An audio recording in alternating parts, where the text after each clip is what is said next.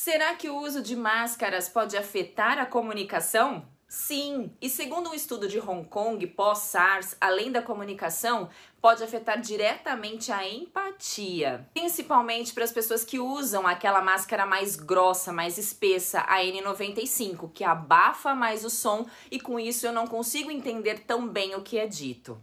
Já que nós perdemos parte do apoio visual quando a gente faz a leitura labial, parte da expressão facial, nós podemos focar na linguagem não verbal para compensar. Veja agora três recursos que você pode usar no seu dia a dia para entender mais as pessoas e também ser entendido.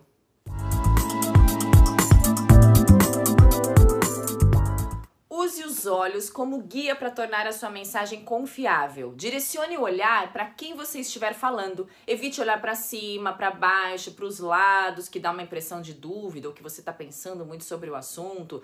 Olhe nos olhos. Uma curiosidade que apareceu numa publicação em 2013 no jornal de psicologia, Frontier of Psychology, dizia que Charles Darwin, lá em 1904, ele dizia que nós elevávamos as sobrancelhas, os nossos ancestrais, para ampliar o campo de visão e assim ele conseguir verificar mais as coisas para fugir ou para lutar, para caçar. E hoje a gente sabe que elevar as sobrancelhas tem o sentido de surpresa ou estou indignado ou muito feliz. Hoje tem um outro sentido na nossa vida. Por isso fique atento às movimentações das sobrancelhas. E saibam também que quando a gente conversa com uma pessoa que é deficiente auditiva, até essa própria pesquisa disse isso, que eles observam essas movimentações nas sobrancelhas para identificar as emoções. Então, use o seu olhar para expressar as suas ideias. Use o seu corpo também para expressar a sua mensagem. Movimente as suas mãos durante a fala, use gestos que sejam coerentes com o seu assunto. Aproveite o espaço, a movimentação que você pode fazer durante essa conversa para compensar essa perda na expressão facial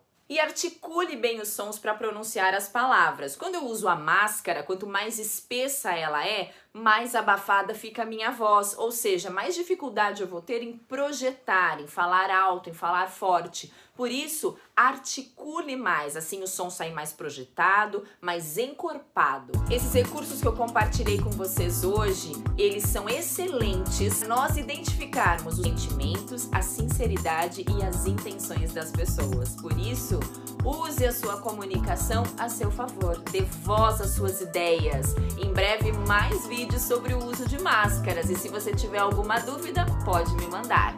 Até breve!